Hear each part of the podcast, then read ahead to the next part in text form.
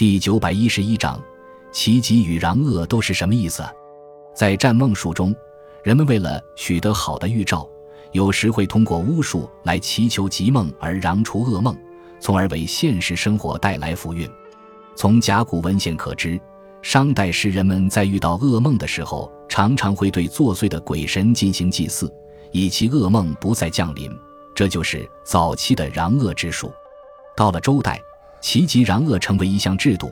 周王每年冬季都会在庄重肃穆的气氛中举行聘王梦大典，占梦官请求神灵来年对周王赐以吉梦，周王则要敬拜接受。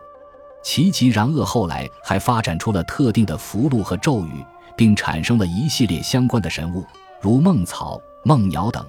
据说人们只要将这种草放在怀中，就可以知道梦的祸福；而吃了梦鸟的肉，则可以求得吉梦。